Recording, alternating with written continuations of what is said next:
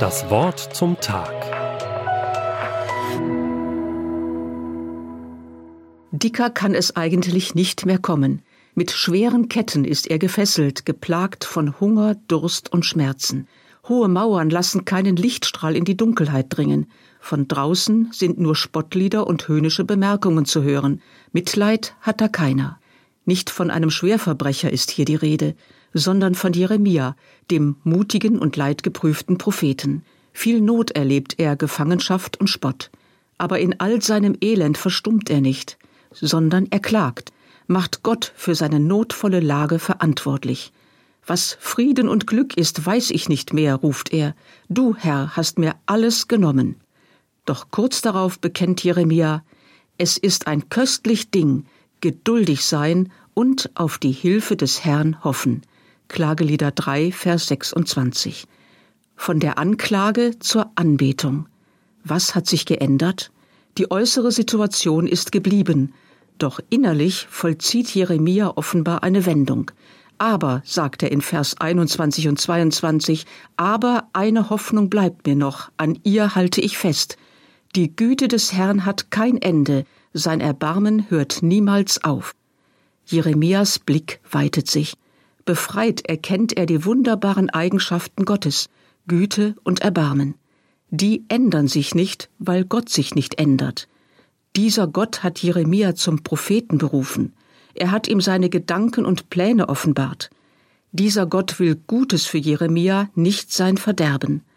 Darum kann er darauf hoffen, dass Gott ihn aus dem Elend herausführen wird.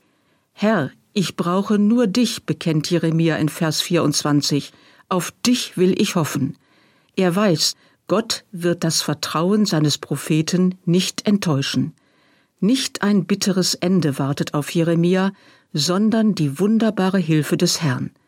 Darauf zu hoffen, darauf geduldig zu warten, das ist tatsächlich ein köstlich Ding. Dicke kam es nicht nur zu Jeremias Zeiten, dicke kann es auch heute kommen.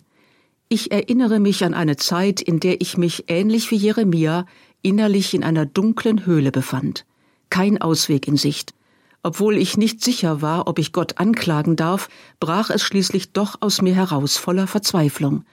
Du hast mir diese Not geschickt, du hast mich in diese Hilflosigkeit gebracht, du nimmst mir alles, was ich bin und habe.